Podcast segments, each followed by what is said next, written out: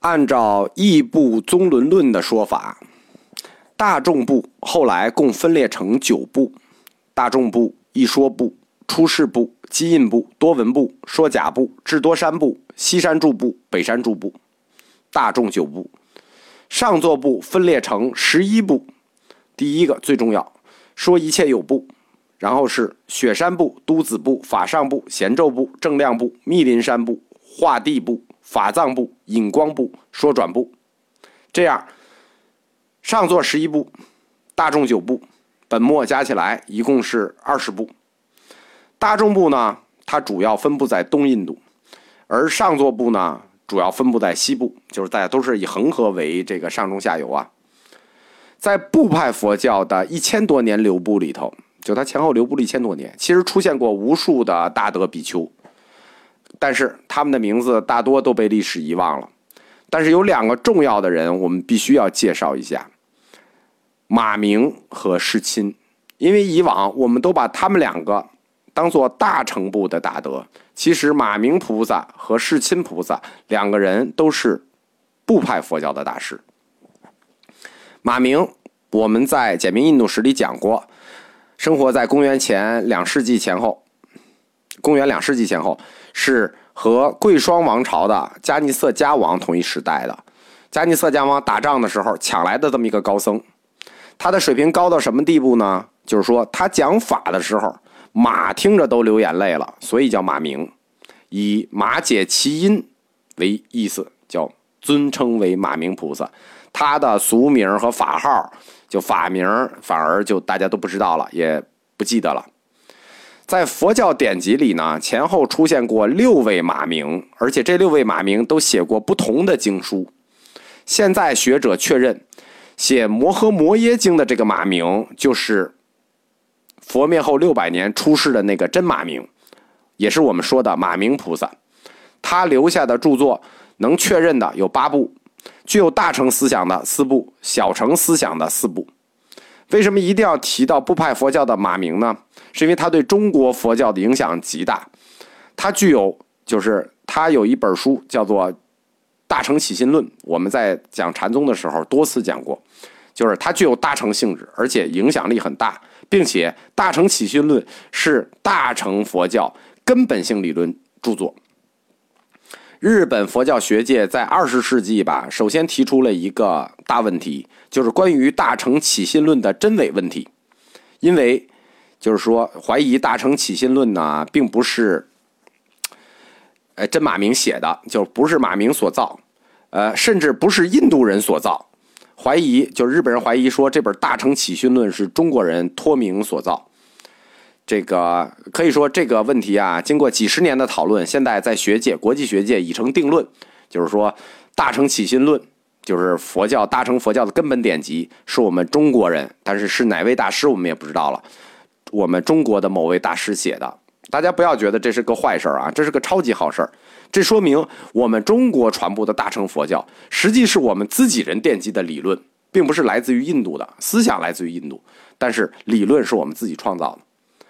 大乘起心论的思想性质，它是属于如来藏思想与唯识思想的融合，它是属于瑜伽行派的第四支，叫做心性如来藏。就瑜伽瑜伽行派本身的理论是分为四支的，它是第四支心性如来藏。如来藏经教和唯识经教必定都是在大乘般若经教传输之后才传出的，就是它一定是在中观以后出现的。特别是唯识思想，它肯定是在中观以后出现的。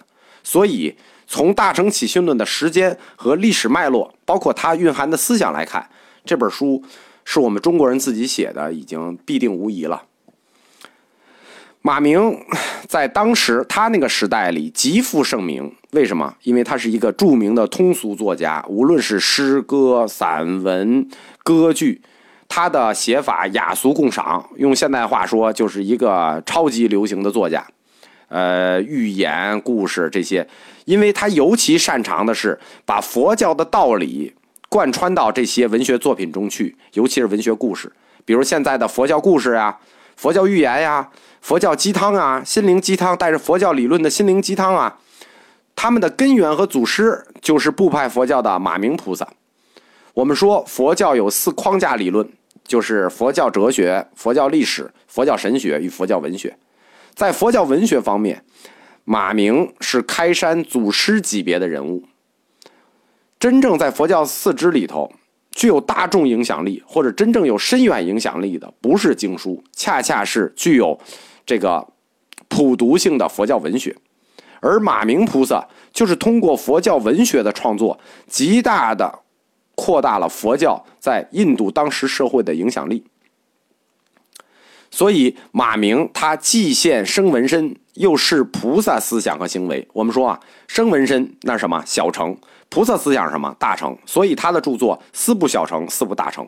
所以马明菩萨后直后来一直被后世大乘修习者尊为他们大乘部的菩萨。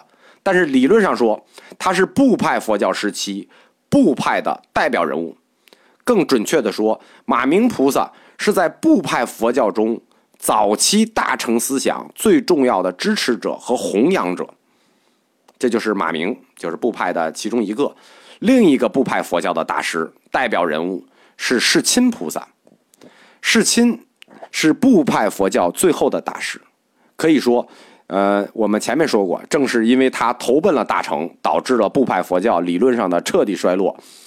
他也是有部和经部最后的大论师，说一切有部和精量部最后的一个最辉煌的大论师，包括是顶点。他是部派佛教在衰落前最后的辉煌。世亲，我们后面可以这个。专门介绍一下，我简单说一下，世亲呢，他又叫天亲，他是有三个兄弟，名字都一样，都叫叫什么？呃，盘婆盘婆属豆还是婆盘属豆？反正我老记着有个属豆。他的哥哥就是大乘瑜伽行教的祖师无著，他的弟弟就是在萨婆多部，就是有部里头最大的一个派别出家的，后来也证得了阿罗汉果。世亲菩萨最初是追随其兄，就是他的哥哥无著，在有部出家，但是很快兄弟两个人就走上了不同的道路，因为无著后来入了大乘，成为了弥勒菩萨的弟子，而世亲菩萨他便修小乘三藏，受到有部和经部，就是说一切有部和精量部的这个论说的影响。世亲大师决定用精量部的思想改造有部的理论，就写了著名的《阿毗达摩俱舍论》这本书。我在佛教哲学里多次引用过《阿毗达摩俱舍论》，它是杂糅了经部的思想，对说一切有部进行了整合，简明得当，而且非常系统。所以俱舍论在佛典里又叫聪明论，什么意思呢？聪明人看的。呃看了也会聪明，这是有部说一切有部最重要的著作之一，在部派佛教思想史上占有极其重要的地位。因此，我们说世亲菩萨是部派佛教一位有深远影响的大师。就是曾有种说法呀，即使世亲大师没有皈依大乘，就后来他没有成为大乘的千部论主，他后来著出了将近一千部大乘论。他即使不是大乘最大的论师，他凭《俱舍论》一书也足以名垂青史。世亲大师，他精通小乘学说，又造宏论，发起未道之志。因为当时大乘和部派正在这个辩论中，所以最激烈的对大乘佛教的批判，都来自于世亲大师，包括。最早指出大乘理论非佛说的，就是世亲大师，也是当时唯一能与大乘论师相抗衡的巨匠。可以说，在世亲时代，就是小乘大乘佛教理论之战，完全是因为世亲一人之力让双方打成的平手。但是呢，呃，非常不幸。世亲大师他有一个亲哥哥无助嘛，无助是大成的大师，你怎么能看着这种事儿发生呢？你肯定是要这个拉过来的啊！这里有一个曲折的小故事，就是，嗯，这个无助的死刺激了世亲的皈依大成。后世的学者一直怀疑有两个世亲大师，有人主张说，造俱舍论的世亲大师与大乘的世亲大师，他们不是一个人，因为这个争议太大呀。因为这种推测并非偶然，呃，很难想象，按照常理，一个对大乘佛教抱有强烈敌意的人，并且长期对抗大乘佛教的理论，怎么忽然就一转身皈依了大乘佛教呢？而且在皈依大乘佛教的时候，他已经写过《俱舍论》，如此系统的不派佛教的论说，是一个成熟的论师啊，就是他是有自己信仰的人啊。一个大师在两个佛教体系中。两个佛教理论体系中都站到了最高峰，自己跟自己对立，这事儿是很让人疑惑的。所以说，后世学者一直主张说有两个世亲，但是呢，这个应该是有一个世亲。后世中观派采用俱舍论作为自己的教科书，然后呢，世亲大师后来又在瑜伽行派做了大量的理论工作。那一个大师为什么会出现这种情况？我们认为有一个大师是认为不会有人同时具有这样的学术能力。世亲大师从小乘归依大乘这个说法最早是真谛所译的，叫做《婆鼠盘豆法师传》里头传出来的，其真实性其实是可靠的，因为真谛大师他是来自于印度的，他来印度的时候离世亲时代非常的近。啊，前后十几年的事情，而且，这个就我们作为这种自己也有兄弟的人，我们完全能理解，因为自己的亲哥哥离世前对自己劝解的这种力量，嗯，确实是很有杀伤力的，很有说服力的。所以，世亲大师在皈依大成的前期，他所有的工作都是在注解自己的哥哥无助的著作，他是通过对自己哥哥无助的理论。进行了注解，最后发展出了自己的大乘理论。因此，我认为，啊，只代表我认为世亲大师是一个人，这点确定无疑。